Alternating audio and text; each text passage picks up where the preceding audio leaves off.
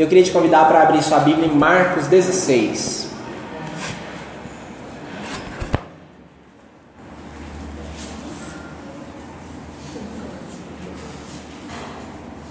Marcos 16. É, nós vamos ler do 15 até o final. Semana passada a gente viu lá em, em Mateus 28, né? Quando Jesus, depois de haver ressuscitado, aparece para os discípulos e ordena que eles vão pelo mundo e façam discípulos. E o Senhor promete estar com eles por todas as, as é, todos os tempos, até o fim dos tempos. E hoje nós vamos ver o mesmo texto contado por Marcos. Jesus, nosso Senhor, ele é tão importante que na Bíblia tem quatro biografias dele. São quatro retratos tirados de diferentes ângulos. Então, por exemplo, quando a gente estava aqui, no, enquanto o Ronieri fazia a abertura, eu tirei algumas fotografias da gente, né? Então eu tirei uma daqui, depois eu fui lá para trás, tirei outra e tal. É a mesma, é o mesmo grupo, mesmo momento, mas como a fotografia foi tirada de ângulos diferentes, se você compara essas fotografias, a primeira mostra o rosto de algumas pessoas, mostra algumas pessoas de costas, não mostra algumas pessoas que estavam escondidas pelo Ranieri. A segunda já mostra outras pessoas, o rosto de outras pessoas, mostra quem não apareceu na primeira foto. Então isso é normal. Se eu for com você numa, num evento e, e eu te contar, digamos que eu vá com três de vocês, nós quatro vamos num lugar, num evento, e aí a gente volta e vamos nós quatro contar o que aconteceu nesse lugar. Então eu conto, olha, a gente foi, aconteceu isso, aquilo e tal. Aí outro do grupo que também foi vai contar o mesmo evento, ele vai contar naturalmente outros aspectos certo? O que mais impressionou a essa pessoa que não foi a mesma coisa que me impressionou.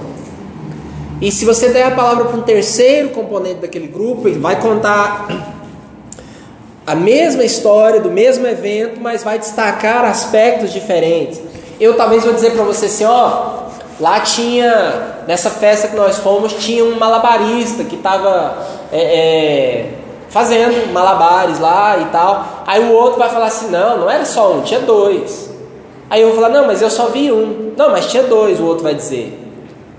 Então ninguém está dizendo, não é que um está falando a verdade e o outro não está. É que eu vi um, mas o outro viu dois, certo? Isso explica por que, que quando você lê os quatro evangelhos, Mateus, Marcos, Lucas e João, é, Mateus, por exemplo, fala que haviam ah, dois cegos clamando ah, para que Jesus tivesse misericórdia deles. Aí você lê a mesma história em Marcos, Marcos fala de um cego. E Marcos dá o nome do cara, inclusive, fala até o nome do pai dele. Ah, outros detalhes, vários detalhes que você lê nos evangelhos. Mateus fala que Jesus, quando foi entrar em Jerusalém, na última semana da sua vida, ele, os discípulos trouxeram um jumentinho e a jumenta, a mãe do jumentinho. Aí você lê Marcos, Marcos fala só do jumentinho. E isso não é nenhuma contradição, é porque, como eu disse, são aspectos diferentes que cada um enfatizou. Um evangelho mais longo, mais detalhado, fala mais dos discursos de Jesus. Outro evangelho, Marcos, é um evangelho rapidinho, com mais ação, com menos conversa. Você vai para João, João já é bem mais profundo. João conta discursos de Jesus que os outros não contam. Um evangelho começa com o nascimento de Jesus, outro começa com Jesus já adulto, outro começa com Jesus antes de nascer, lá na eternidade, quando ele estava com o Pai, antes de tudo. Então são quatro fotografias diferentes, quatro narrativas diferentes da mesma história. Então nós vimos semana passada a grande comissão sob a ótica de Mateus e hoje nós veremos sobre a ótica de Marcos. E claro, nós vamos ver sobre a ótica dos demais nas próximas semanas. Amém? Marcos 16, todo mundo aberto aí? Versículo 15. E disse-lhes: Vão por todo o mundo e preguem o evangelho a toda criatura. Quem crer e for batizado será salvo. Quem, porém, não crer será condenado. Estes sinais acompanharão aqueles que creem. Em meu nome expulsarão demônios, falarão novas línguas, pegarão em serpentes, e se beberem alguma coisa mortífera, não lhes fará mal. Se impuserem as mãos sobre enfermos, eles ficarão curados. De fato, o Senhor Jesus, depois de lhes ter falado, foi recebido no céu e sentou-se à direita de Deus. E eles foram e pregaram por toda parte, cooperando com eles o Senhor e confirmando a palavra por meio de sinais que se seguiam. É, eu já falei sobre Marcos 16 na, uma vez, ah, sobre o capítulo todo, a palavra testemunhas da ressurreição. Encorajo você a ouvir de novo. Quem quiser, me peça que eu te mando o áudio. Mas hoje aqui a ênfase é ah, no versículo 15: Vão por todo mundo e preguem o evangelho a todas as pessoas, a toda criatura, dependendo da versão, né? Quem não crer e for batizado, ah, desculpa, quem crer e for batizado será salvo. Quem, porém, não crer será condenado. Interessante que aqui Jesus fala do aspecto de crer e ser batizado. Mas quando ele fala de, de quem será condenado, ele fala de quem não crer. Eu ouço a pergunta há muitos anos: Pastor, o que acontece com a pessoa que crê em Jesus, mas não foi batizada e de repente morre a ser batizado? Não acontece nada. Se ela crê em Jesus, ela está salva, né? Ser batizado é um mandamento importante, mas às vezes a pessoa não teve tempo. O exemplo clássico que a gente tem disso na Bíblia é do ladrão da cruz que creu em Jesus. O Senhor Jesus disse que ele iria para o paraíso com ele, mas que obviamente não foi batizado porque estava pregado na cruz, né? Ah, só que ser batizado é importante, é um mandamento de Jesus. Se você ainda não foi batizado nas águas, fale comigo, nós vamos batizar você. Eu estou doidinho para batizar alguém. Mas o mais importante é que Jesus diz quem crer, né? E aí ele fala quem não crer será condenado. João, capítulo 3, versículo 18, logo depois daquele versículo que todo mundo conhece, que Deus amou o mundo de tal maneira que deu o seu Filho unigênito para que todo que nele crê não pereça, mas tenha vida eterna. Em João 3,18, João diz que quem não crer já está condenado. Não é que vai ser, já está. Porque não crer em Jesus significa estar longe de Deus, significa estar fora da vida, significa estar perdido. Então, o ser condenado é o não estar num relacionamento com Deus, com todas as consequências que isso implica. Bom, Jesus então diz para a gente tentar reverter isso, dar às pessoas a oportunidade de crer. E aí, citando é, Paulo, né? Paulo vai dizer: olha, como porém as pessoas vão crer se não houver quem pregue? E como vão pregar se não forem enviados? Quer dizer, para que as pessoas tenham a oportunidade de crer, é preciso que alguém pregue, é preciso que alguém fale do Evangelho. Para que em certos lugares, para que alguém possa pregar, a igreja tem que enviar, porque tem lugares que de fato não tem ninguém pregando, então alguém tem que ir lá pregar. Por isso que a gente tem iniciativas como, por exemplo, apoiar a ida da Janaína para, junto com outros irmãos, levar o Evangelho para pessoas que estão numa situação é, de distância né, do que nós temos aqui. Então Jesus manda pregar, e essa é a nossa parte. A sua parte é pregar o Evangelho. A parte do Senhor é confirmar o Evangelho. E aí Jesus diz que os sinais acompanhariam. Aí ele fala de, de pessoas sendo curadas, de demônios sendo expulsos, de coisas sobrenaturais acontecendo. Isso é a parte do Senhor. Você não tem que se preocupar com isso. Você não tem que produzir sinais. Nem poder para isso nós temos. Nós não temos poder nenhum em nós mesmos para expulsar demônio, para curar enfermos, para nada. Isso é a parte do Senhor.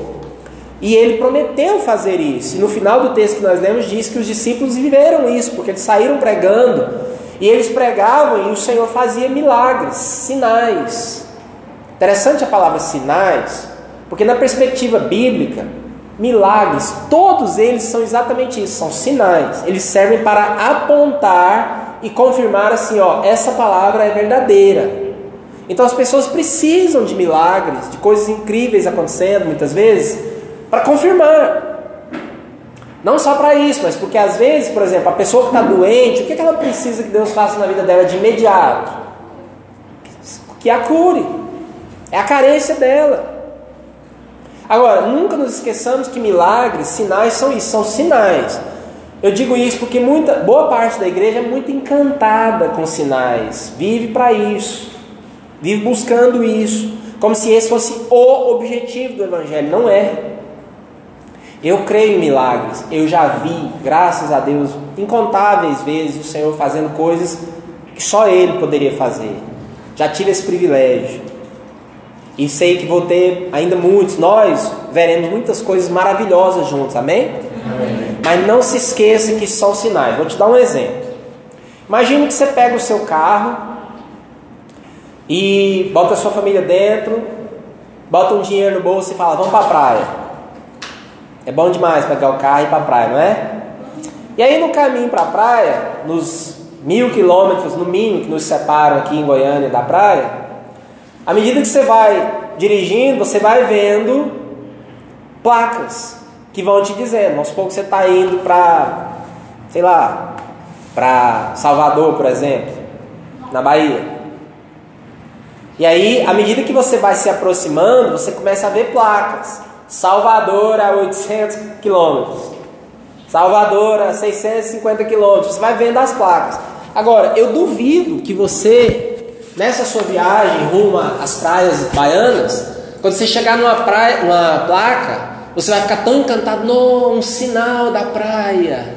Desce todo mundo, vamos tirar foto e vamos, vamos armar um acampamento. Nós chegamos no sinal, olha que coisa linda. Existe mesmo o sinal da praia e fica todo mundo ali dançando ao redor da placa. Olha, Salvador a 800 quilômetros, que coisa linda.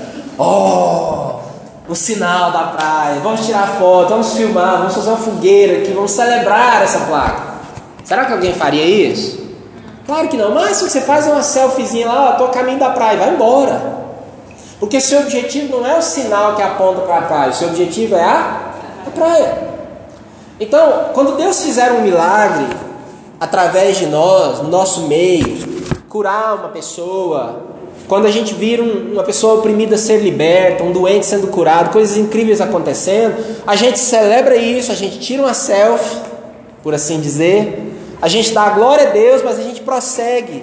O nosso objetivo não é o sinal, o nosso objetivo é o próprio Senhor. Os sinais só apontam para Ele. Posso ouvir um amém? amém? E os sinais só confirmam que o nosso Evangelho é verdadeiro. Então, tudo que Deus já fez na sua vida, e eu sei que todo mundo que tem história, quarta-feira passada a gente viveu um momento maravilhoso em que todo mundo começou a contar histórias, né? Histórias fantásticas de como o evangelho afeta a nossa vida. Por exemplo, uma pessoa no nosso meio relatou de um óculos que foi perdido no mar, gente, lá em Salvador, a propósito, foi Salvador? Por acaso? E que duas horas depois essa pessoa orou e falou: Senhor, pelo amor do Senhor, faz esse óculos aparecer, que senão minha mãe arranca meu couro. Historinha fantástica, amei. E os óculos bateram na coxa da pessoa. Gente, quem conhece o mar, quem sabe o que é praia, com onda, com tudo, sabe que isso é milagre. Simples assim. Agora veja, uma coisa ridícula, né? De certa forma. Para nós aqui sentados agora, né? Mas para quem está lá desesperado, que perdeu os óculos que a mãe comprou, e tudo, e que estava novinho, e que a mãe falou que arrancava o couro se os óculos perdessem. Isso é um milagre. O que inclusive me faz te dizer uma coisa muito interessante, que eu nem tinha planejado, mas vou dizer agora. O Senhor, nosso Pai, Ele é maravilhoso, Ele se importa com os detalhes da sua vida. Às vezes a gente acha que sinal é só um paralítico andar, um, um demônio ser expulso, coisas assim. E às vezes você nem ora quando você perdeu os óculos ou quando sumiu lá um, um dinheiro seu, sei lá o que. Uh, porque às vezes nós temos um conceito de que Deus não vai nem dar moral para uma oração dessa, de que, ah, não vou incomodar o Senhor, o Senhor está ocupado regendo as galáxias, preocupado com a, com a miséria do mundo, e eu vou orar para encontrar uns óculos. O Senhor Jesus nos diz para orar sobre todas as coisas. Ele, ele diz claramente: quem pede, recebe, quem busca, encontra, que foi a base bíblica da oração da irmã. Então, se você orar por coisas pequenas, mas são importantes para você, Deus vai te dar. Quem tem filho aqui vai concordar comigo. Se é importante para os meus filhos, é importante para mim. Eu não faço, às vezes, tudo que os meus. Às vezes não, eu não consigo fazer tudo que meus filhos gostariam, porque eu não consigo. Mas tudo que é importante para eles é importante para mim. Da mesma forma, tudo que é importante para você é importante para o seu Papai do Céu, amém? Então eu queria que você recebesse isso como uma palavra de Deus no seu coração hoje. Que eu nem ia nem sei nem porque que eu estou falando. Mas se é importante para você, não hesite em orar, em falar com Deus, porque Deus se importa com os óculos que você perdeu na praia de Salvador. Mas isso é só um sinal. Isso é só para você saber que esse Deus que você prega, que você crê, ele é real. E ele é bom. Ele é maravilhoso. Ele ama você, ele se importa com você. E segue a sua vida e vai pregar. É um sinal, não é para você ficar encantado com isso, é para você ficar encantado com o Deus que fez o sinal. Amém? Então, pessoal, é pregar e deixar Deus fazer o resto.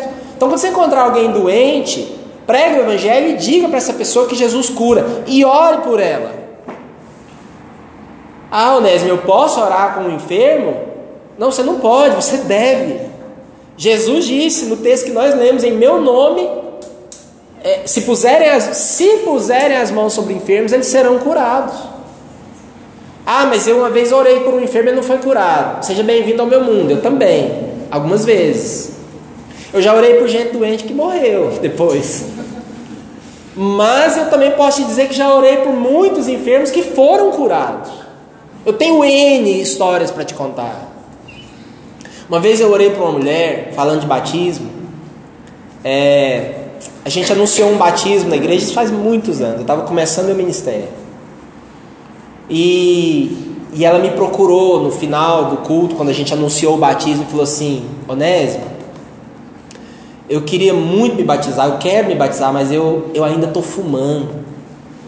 E eu não queria batizar fumando. Aí eu não sei como, porque não é, eu não sou assim normalmente. Mas naquele momento me deu uma ousadia. Eu virei para ela e falei assim: Você acredita que se eu orar por você agora você vai ser liberta desse cigarro? Ela olhou para mim e falou assim: Acredito. Acredito, né? A mulher fumava, gente, há décadas. Seca. Mulher, aquela fumante assim, inveterada. Fumava muito. Eu pus a mão na cabeça dela e expulsei o espírito do, do cigarro. Ministrei libertação. Falei, Senhor, em nome de Jesus, eu declaro que essa mulher é livre do cigarro. Orei lá, fiz toda a oração e mandei ela embora. Esqueci daquele negócio. Isso foi, se não me engano, numa quinta-feira. Domingo foi o batismo. Eu não me lembrei mais. Ela foi, batizou, um monte de gente batizou. Alguns dias depois, eu, eu lembrei da história e cheguei nela e falei assim: Ué, irmã, como é que é aquele negócio? Você batizou e aí? E o cigarro? Ela falou: Pois é, não te contei. Sabe o que aconteceu? Eu falei: Não, conte. Ela disse que chegou em casa e, pelo hábito, foi pegar um cigarro para fumar. Pegou o cigarro, acendeu, deu ânsia de vômito. Gente, essa história é maravilhosa. Aí ela Pensou, uai, o que será que eu comi? Estou passando mal, largou o cigarro para lá. Passou um tempo, algumas horas, ela pegou o cigarro, acendeu, tentou fumar, ânsia de vômito. Aí ela lembrou da oração e pensou, será? Tentou fumar, tentou insistir, vou fumar. Não dava conta. Marido dela chegou do trabalho, fumava também. Marido dela começou a fumar perto dela, ela ficou com náusea. Não, saca esse negócio fedido para lá. Uai, você ficou doida? Você fuma mais do que eu. Enfim, resumo da história, ela nunca mais fumou. Começou a engordar, ficou nova, embonit... nunca mais fumou. Eu encontrei ela, eu sempre perguntava para ela, irmã, você está fumando? Não, não consigo fumar mais não. Ela falou para mim, ela falou, Onésio, eu tentei fumar, não consegui. Agora, eu já orei por outros fumantes que, que continuam fumando. Eu não sei, não sou eu que faço milagre, meu papel é orar. E não me veio com aquela história de, ah, se alguém não foi curado porque faltou fé. Não, às vezes houve fé, então Deus é soberano. O nosso papel é pregar o evangelho, orar pelos enfermos, expulsar o, o cigarro, o que for. Quem vai fazer ou não, segundo a sua vontade, é o Senhor. Amém? Muito bem.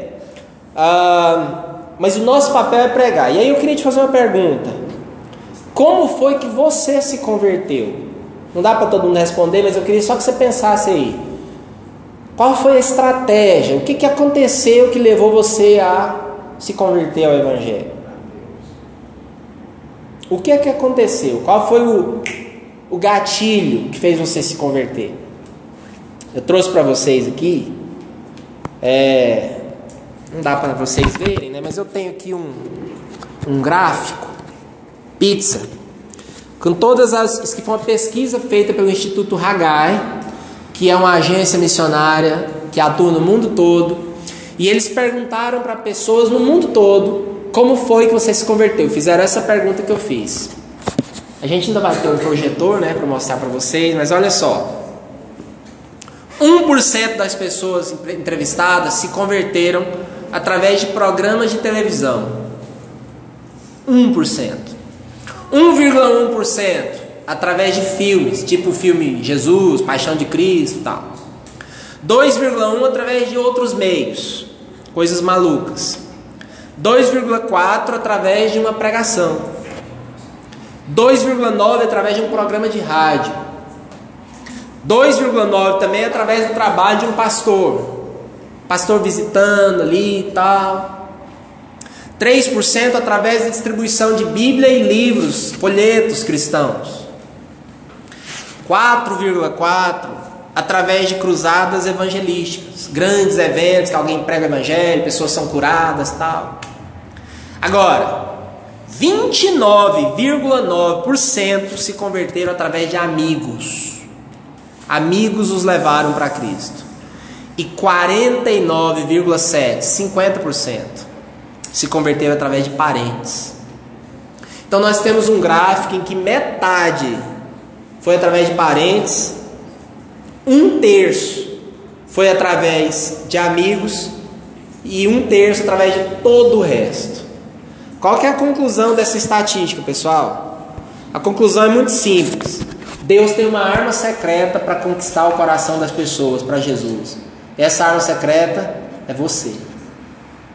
Você é a arma secreta de Deus. Você não pode ganhar o mundo inteiro, nem eu, nem ninguém. Mas você, existem pessoas que Deus espera que eu e você são nossos amigos, são nossos parentes, são colegas de trabalho, são alunos, são funcionários, pessoas com quem você convive, que estão dentro da sua bolha de relacionamento, dentro da sua esfera de influência social.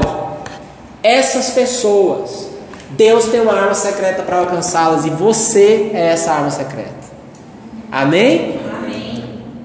Isso, eu até queria fazer uma confissão. Eu queria que você dissesse: Eu sou. Eu sou a arma secreta de Deus. arma secreta de Deus. Amém? Porque Deus espera nos usar para isso. Então, já que a ferramenta mais eficaz que Deus tem não é programa, olha só que interessante. A igreja gasta milhões milhões com programas de televisão, que é a arma menos eficaz. Tem pastores que ficam na televisão todo dia implorando, arrancando dinheiro do povo aí para pagar o programa. Pois é. E é a estratégia menos eficaz de todas. Por isso que eu acredito que a coisa mais importante que eu posso fazer da minha vida é investir em vocês é te treinar, te preparar para você fazer o seu trabalho, que nem é ir para lugar nenhum, que você é simplesmente viver a sua vida e ser instrumento de Deus onde Deus te colocou. E onde Ele te der a oportunidade de ir. Às vezes você vai fazer uma viagem, você vai sentar no avião, vai sentar uma pessoa do seu lado, de repente você vai ter uma oportunidade de bater um papo com essa pessoa. E quem sabe? Isso já aconteceu comigo. Quem sabe você num bate-papo ali de 40 minutos, num voo daqui para São Paulo, você tem a oportunidade de influenciar uma pessoa que talvez estava pensando em se matar, que estava com a vida vazia, e aquela pessoa pode vir até o Senhor por causa de você. Talvez você nunca vai saber disso. Nem todo mundo que a gente vai ganhar vai vir para a nossa igreja, não é essa a visão. Estamos preocupados com isso, não. Estamos preocupados em levar pessoas para Jesus. Para Jesus. Claro que nós queremos pessoas aqui conosco. Deus vai nos dar uma multidão. Mas eu espero que a gente ganhe muito mais pessoas do que cabe na nossa igreja. Amém. Porque essa é a necessidade, esse é o coração de Deus. Amém? Então, já que você é a arma secreta de Deus, Lembrando que, que com isso o nosso primeiro campo missionário é a nossa família. Né? E é um campo missionário difícil, porque você tem que mostrar com a sua vida, antes de mostrar com as suas palavras.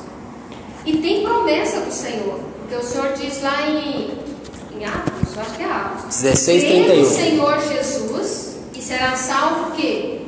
Tu e a tua casa. Quer dizer, é uma promessa que nós temos. Se você crê, se eu e você cremos no Senhor Jesus, já temos a promessa. Né? A nossa família vai ser salva também. Amém. Então, irmãos, com isso em mente, eu quero falar aqui de sete maneiras práticas de pregar o Evangelho. O mais rápido que eu puder. E aí eu quero até pedir a ajuda de vocês, porque para cada uma dessas nós vamos ter pelo menos uma referência.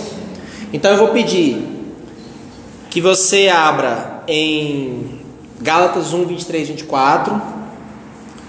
Senhor Mateus, ahn, João 13, 35. Pode ser? Ahn, Atos 26, 28 e 29. Célio, ahn, João 9, versículos 11 e 25. Não é 11 a 25, é o 11 e o 25. César, Marcos 5, 19 a 20. Ah, Renata, abre aí para nós em 1 Coríntios 15, versículos 3 e 4. E a dona Filomena em João, capítulo 1, 45 46. Abram aí, segura aí, que agora eu vou pedir para vocês. Sétimo lugar, manda é Atos. 26, 28 e 29. A- Capítulo 26, versículo 28 e 29. Sete maneiras práticas que todo mundo aqui consegue fazer para você pregar o Evangelho. Atenção, o ideal é que você consiga fazer as sete. Mas preste atenção na coisa mais legal. Se você fizer uma dessas coisas, você já está pregando o Evangelho. Se você fizer duas, está valendo, três, as sete, ótimo. Se você fizer uma, você já está pregando o Evangelho. Todo mundo pode ser um evangelista, nesse sentido, de viver uma vida que prega o Evangelho. Independente, se você. Presta atenção nisso. Independente se você é extrovertido ou introvertido, se você tem o dom de evangelismo ou não, se você. Gente, dizem que numa fila tem três tipos de pessoas: aquela que puxa conversa com todo mundo, aquela que se alguém puxar conversa, dá conversa, e aquela que torce para ninguém falar com ela. Eu sou esse. Eu sou o que numa fila, tô sempre com um livro, tô sempre mexendo no celular, tô com foninho. Não gosto de conversinha, de, de, de- banco, de, de, de laboratório, de clínica, de, de fila de banco. Eu não sou assim. Eu sou, naturalmente falando, na minha personalidade, eu sou introvertido. Até alguns vão dizer antissocial. Eu sou assim, dá licença, né? Só que, apesar disso, isso não me impede de ser um instrumento nas mãos de Deus, amém? Não tem que ser um extrovertido, arroz de festa para ser usado por Deus. Isso é para tirar um peso dos ombros daqueles que. Né? Vamos lá, sete maneiras práticas de pregar o Evangelho. A primeira, seja feliz com Jesus. Tenha alegria ser cristão. Aliás, dessa depende todo o resto. Se você não for feliz por ser cristão, nada do que você fizer vai funcionar de verdade. Já viu uma pessoa falar de uma coisa que ela realmente não acredita? Sabe aquele funcionário que trabalha numa empresa que ele odeia? Ele se torna um bom vendedor? Não tem jeito. Eu, por exemplo, vendo muito bem, modéstia à parte, a empresa que eu trabalho, falo dela o tempo todo porque eu acredito nela. De verdade, antes de trabalhar lá eu já acreditava. Então é fácil vender. Sempre que sentar alguém na minha frente para eu falar da empresa, eu falo com gosto. E o Evangelho? Será que eu acredito de fato? Será que eu sou feliz? Será que Jesus mudou minha vida? Será que eu sou alegre por ser cristão? E qual que é a base disso que eu tenho para te falar? Atos 16. Paulo e Silas tomaram uma surra. Foram espancados, foram presos numa masmorra porque pregaram o evangelho. Meia-noite os caras estavam com tanta dor, não conseguiam dormir. O que, que eles foram fazer? Reclamar da vida. Eles foram cantar hinos. E essa demonstração de fé, de alegria, foi tão sobrenatural, tocou o coração de Deus que veio um terremoto, abriu a prisão. Resultado dessa história é que o carcereiro se converteu e uma igreja foi plantada naquela cidade e é a igreja que talvez Paulo tem mais prazer quando ele escreve para ela, que é a igreja de Filipos. Uma igreja maravilhosa, vibrante, viva, atuante.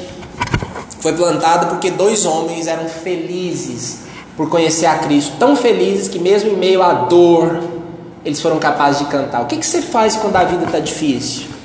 Você fica infeliz, reclamando, ou você continua sendo, mesmo quando entristecido, feliz por conhecer a Jesus?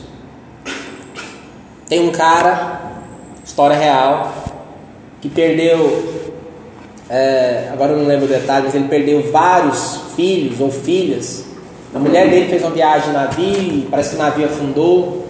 Depois você pesquisa essa história, ela é real. E a mulher mandou um telegrama para ele depois, isso faz tempo. E o telegrama tinha duas palavras: salva sozinha, porque as filhas morreram. Como consequência dessa história, ele escreveu uma canção. Essa canção é muito conhecida, é um hino antigo. Fernandinho gravou a linda versão. E essa música diz: Sou feliz com Jesus.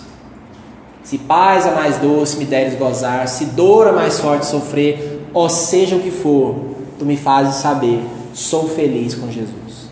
Se você for feliz com Jesus, meu irmão, você não precisa fazer mais nada. Sua vida fala dele, seu sorriso fala dele, suas atitudes, sua canção no meio da dor fala de Jesus. Segunda maneira prática, viver uma vida de arrependimento. Não é ser perfeito, não é ser um santão que anda pisando nas nuvens com a auréola na cabeça. Mas é viver uma vida que toda vez que você percebe algo que está errado na sua vida, você se arrepende, você pede perdão para as pessoas, você procura restaurar relacionamentos e tudo. Isso atrai as pessoas para Jesus. Vamos ouvir Gálatas 1, 23 e 24. Ouviam somente dizer: aquele que antes nos perseguia, agora prega a fé que no passado procurava destruir glorificavam a Deus a meu respeito. Isso é Paulo falando. Que as pessoas perceberam que ele, que antes era um perseguidor da igreja, agora era um pregador. E elas davam glória a Deus. Escuta, você não tem que ser perfeito, isso é uma mentira da religião. Você tem que ser alguém que vive uma vida de arrependimento, que vive procurando se aproximar de Deus e, enfim, alinhar a sua vida com a palavra. Se você vive esta vida, você não tem que chegar num lugar, cheguei, sou santo. Você tem que estar num caminho. Jesus é o, o caminho, o cristianismo no começo era chamado de o caminho. Você tem que estar avançando, caminhando. Se você viver esse tipo de vida, as pessoas vão perceber a mudança na sua vida e vão glorificar a Deus a seu respeito. E muita gente vai chegar em você e falar: escuta, é, eu preciso do que você tem. Isso vai acontecer. Não se espante quando alguém te procurar e falar assim: O que, que você tem? Fala para mim. Me leva para esse lugar. Me, me, dá esse negócio aí, porque eu vejo Deus na sua vida. Amém? Terceira maneira prática: amar as pessoas, se importar com as pessoas, escutar as pessoas. As pessoas pagam muita grana, né, Renato? Hoje, para serem ouvidas.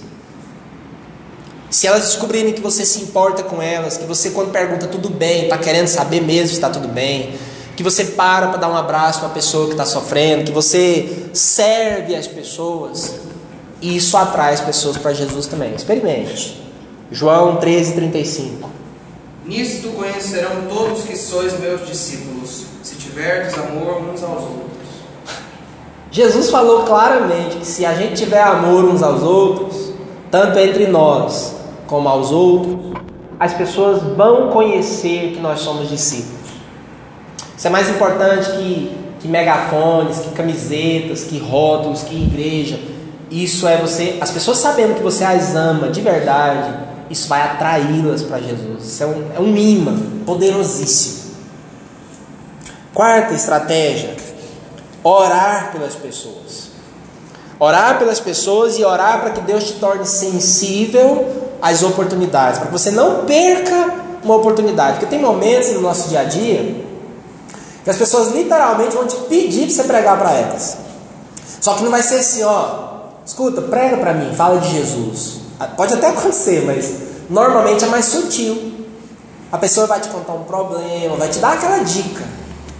E às vezes você está lá tão ah, que você nem percebe a, a chance que você teve de pregar o evangelho para a pessoa e deixa passar. Eu preciso de ter sensibilidade. O Senhor tem que me dar essa sensibilidade. Que às vezes a pessoa está igual aquele fruto maduro, sabe aquela manga madurinha que está na altura assim. Já, você já teve a oportunidade de encostar numa manga e ela cair na sua mão? Você já viu isso? Quando o fruto está tão maduro que você toca e ele cai na sua mão. Às vezes você vai encontrar com uma pessoa que está passando por um problema, por uma situação, e ela vai abrir o coração para você, vai te falar. É um fruto maduro que se você tocar na pessoa naquele momento ela vai se converter. E como que eu vou saber disso? Eu preciso ser guiado pelo Espírito Santo. Daí que é importante que você esteja sempre orando. Deus, me, me dê sensibilidade. E orando pelos seus colegas de trabalho, por essas pessoas que a gente viu na pesquisa, amigos e parentes. Senhor, eu oro pela minha mãe, pelo meu irmão, meu cunhado, meu colega de trabalho, etc. As pessoas com quem você convive. E Deus, quando um deles estiver maduro, pronto para o Evangelho, me dá uma oportunidade. Me, me mostra o momento certo. Vamos ouvir aí o texto de Atos 26, 28 e 29. Agripa respondeu: Você pensa que assim, em tão pouco tempo, vai me tornar cristão?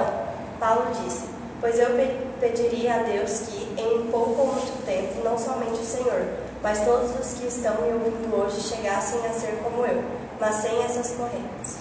Paulo fala claramente na cara do rei: Olha, eu oro a Deus para que seja em pouco ou em muito tempo, você e todo mundo se torne como eu, apaixonado por Jesus como eu sou. Essa é a nossa oração.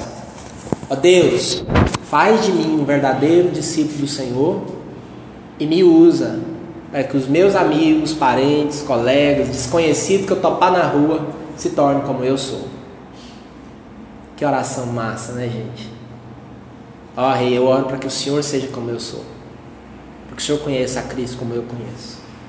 Deus quer te usar para isso. Faça essa oração, Atos 26, 28, 29. Que o Senhor prepare as pessoas e te dê a sensibilidade para falar com elas na hora certa. Quinto, prepare o seu testemunho. Essa é a que eu mais quero é, enfatizar aqui.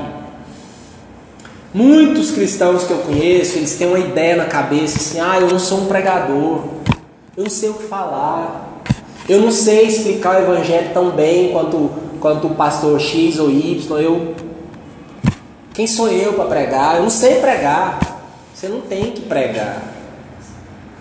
Uma das ferramentas mais importantes qualquer pessoa é capaz de fazer, que é contar a sua história. E de novo, ah, mas se eu contar não acontecer nada. Jesus não falou que tem que acontecer alguma coisa, ele falou para você contar.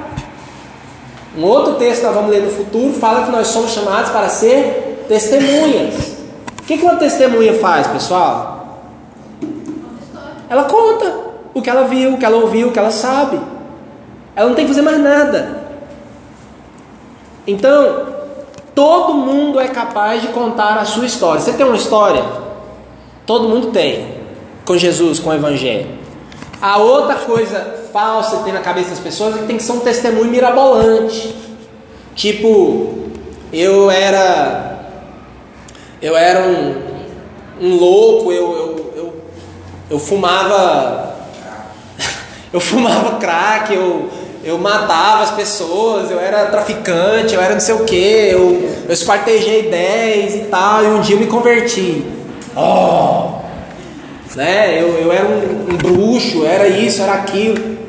Amém pelas pessoas que eram isso e se converteram, mas aí de repente você fala, ah, eu estou dizendo isso porque eu já pensei isso antes. Meu testemunho é muito sem graça, eu nasci no Evangelho, eu, eu tive uma vida muito normal. O que, que eu vou falar para as pessoas? Porque na igreja, geralmente, quando você vai em umas reuniões por aí, quem está lá no microfone dando um testemunho especial é alguém que já fez um monte de coisa maluca, né? Coisas assim horripilantes, loucas, tem umas histórias mirabolantes, e aí todo mundo fica, ó, oh, que testemunho. E a gente acha que é esse tipo de testemunho que converte as pessoas. Não. Amém? Se o seu testemunho é esse, beleza. Mas o seu testemunho é assim, olha, eu nasci no lar cristão, eu vivi isso e, e tal, e, e Jesus, conte a sua história. Ah, minha conversão foi muito sem graça. Primeiro, você não pode pensar isso. E segundo é, conte a sua história. Tenha o seu testemunho preparado. Relembre o que Jesus fez na sua vida. E também não precisa ser a história de como você foi até Cristo. Pode ser qualquer história do que Cristo fez na sua vida. Por exemplo, se alguém um dia chegar para você falando que está muito triste, deprimido e tal, e se você tem uma história em que Cristo trouxe alegria para a sua vida, conte essa história. Tenha o seu testemunho. Vamos ouvir João 9, versículos 11 e 25. Eu amo esse texto. Respondeu ele: Um homem chamado Jesus fez lodo, montou-me os olhos e disse-me: Vai ao tanque de Siloé e lava-te. Então fui, lavei e estou vendo. 25. É, ele retrucou: Se é pecador, não sei. Uma coisa sei: eu era cego e agora vejo. Pronto. O cego foi curado, o pessoal começou a espremer ele porque queriam perseguir Jesus. Ele fala: Esse cara é pecador, não sei o que e tal. Ele fala, Olha, se é pecador, não sei. Eu sei de uma coisa: eu era cego e agora eu vejo. Isso é um testemunho. Sabe o que é um testemunho? Ele tem três etapas: como era antes, como foi o momento que o Senhor fez algo na sua vida e como está agora. Passado, o que aconteceu e como está hoje. É assim. Como foi que você se converteu? Como era a sua vida antes? O que Jesus fez na sua vida e como que você está hoje? Isso é um testemunho. Por mais simples que seja, existem pessoas que precisam ouvir a sua história. Amém? Uma coisa eu sei, eu era cego e agora vejo. O que, que você era e não é mais? Se você falar para mim, André, não tem nada que eu era e não sou mais, bom, então eu quero pregar para você hoje. Você precisa encontrar Cristo então para você ser ex alguma coisa, porque Cristo altera a vida de qualquer um que ele encontra. Mas eu conheço todos vocês aqui, todo mundo aqui tem uma história para contar. Não deixe o diabo te convencer do contrário. Conte o seu testemunho. Conte que antes você era um homem que não sabia sorrir, agora você ri para as paredes. Tem pessoas que precisam ouvir essa história. Amém? O outro texto que fala sobre isso é Marcos 5, 19 e 20. Quem vai ler? Jesus, porém, não permitiu, mas disse: Vai para a tua casa, para os teus, anuncia-lhes quão grandes coisas o Senhor te fez, como teve misericórdia de ti.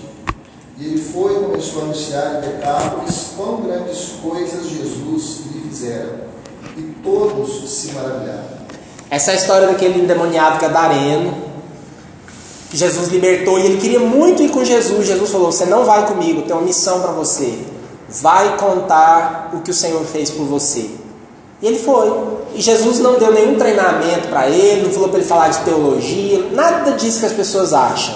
Jesus falou para ele o quê? Conta o que o Senhor fez na sua vida. Essa é a missão, gente. Jesus está dizendo isso para cada um aqui hoje. Vai para os teus. O que, que ele falou para o cara? Vai para os teus, amigos e parentes. E conta o que o Senhor fez por você.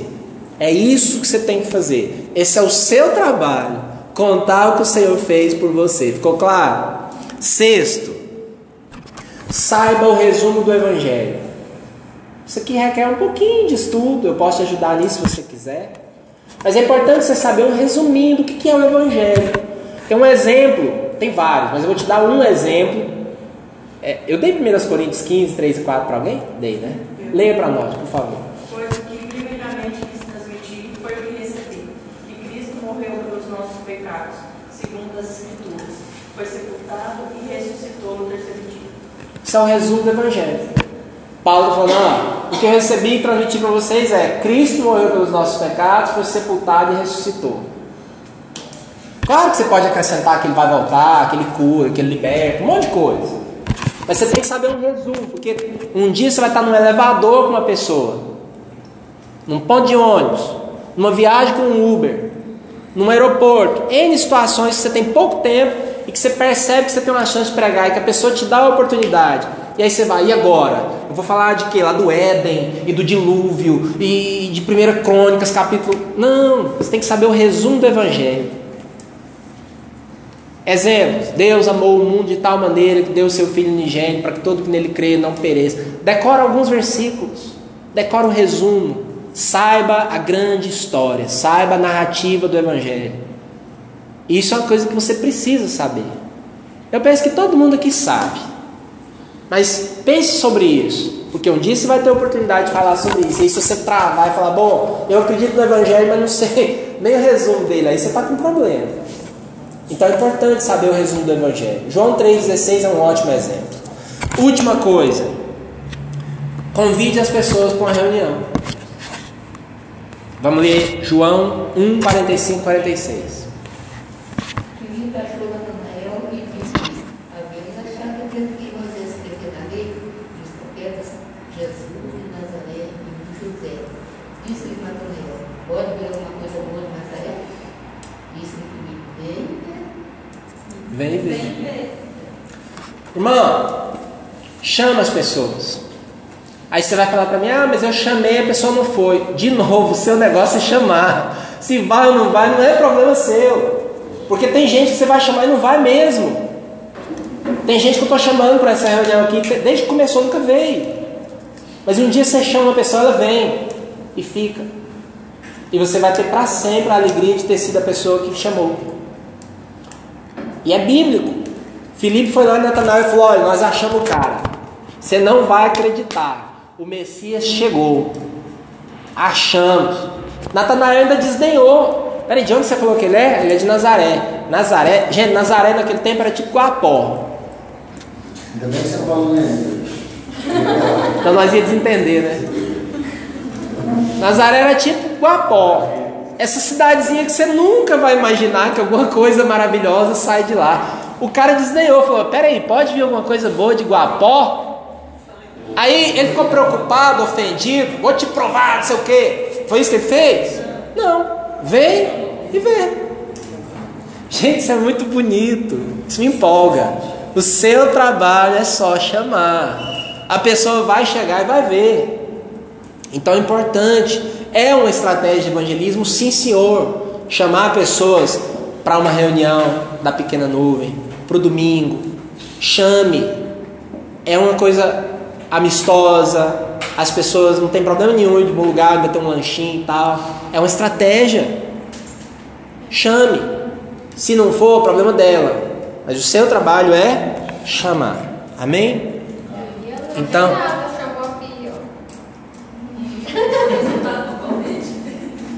Eu vou sempre dar glória a Deus pelo dia que a Renata chamou a Bia para estar aqui que ela está conosco hoje, e veio Caio, e muitos virão, você nunca sabe os resultados.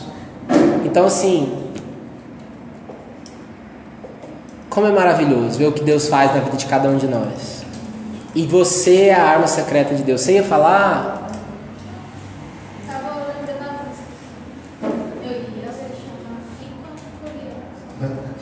Só isso, né? Pois é. Então, pessoal, o nosso negócio é esse. Recapitulando, seja feliz com Jesus. Viva uma vida de arrependimento. Ame as pessoas. Ore pelas pessoas. Prepare seu testemunho. Saiba o resumo do Evangelho. E chame as pessoas para reuniões. Deus quer usar você para salvar uma multidão. E nesse momento, eu queria que a gente orasse para que o Senhor nos leve a praticar essa palavra, uma palavra muito prática, que eu espero que, que você comece a praticá-la, mais ainda, porque eu sei que você já pratica. Que você não perca uma única oportunidade, quando alguém te der uma chance. Pessoal, as pessoas aí fora, elas acreditam em apocalipse zumbi, tem gente que acredita. As pessoas acreditam em tanta coisa. As pessoas, tem, tem pessoas por aí que se você der uma chance, elas vão tentar te vender negócio, meu Deus acreditam nas ideologias que não tem nada a ver. Nós temos o Evangelho, nós ficamos hesitando, nós temos medo. Que o Senhor hoje nos dê um espírito de ousadia e que a gente não perca a oportunidade. Amém? Ó oh Deus, nós queremos orar agora, Senhor Jesus, em Teu nome, pelo poder do Espírito Santo que habita em cada um de nós, nos dá, ó oh Deus, oportunidades de pregar o Evangelho primeiramente com a nossa vida, com a nossa alegria em servir o Senhor. Deus, que nós possamos ter a sensibilidade de quando tivermos a oportunidade que a gente fale, que a gente conte a nossa história, que a gente possa falar do Evangelho, que a nossa vida de arrependimento conquiste as pessoas, que o nosso amor pelas pessoas as conquiste. Deus, que a nossa vida cante bem alto, fale bem alto do Senhor. Usa a cada um de nós aqui para convidar pessoas para as nossas reuniões, para não ter medo, para não hesitar, para não ficarmos tímidos, mas para falar do Senhor o tempo todo para testemunhar do que o Senhor fez na nossa vida. Te pedimos isso, eu peço isso para a minha vida e para a vida dos meus irmãos. Dá-nos ousadia, dá-nos a clareza. Como diz a poetisa, que nós possamos ter a clareza ao falar de Deus, falar de Deus com graça, com alegria, com clareza. Nós não queremos falar de religião, nós queremos falar da graça, do Evangelho, do perdão, do amor do Senhor que as pessoas possam ver em nós e nos dar oportunidades e que a gente não perca nenhuma delas. Que a nossa igreja, Deus, essa igreja que está começando, nascendo, seja uma igreja evangelista, seja um povo que não perde uma chance sequer de falar do Senhor, porque o Senhor nos chamou para isso. E Deus, pela tua graça, que os sinais aconteçam, que enfermos sejam curados, demônios sejam expulsos, pessoas sejam libertas de vícios, de pecados, da tristeza, do vazio. Usa nossas vidas, Pai, para curar enfermos, para fazer milagres, para amar, para levar alimento, para levar agasalho. Usa as nossas vidas, é a nossa oração, em nome de Jesus. Amém ou não?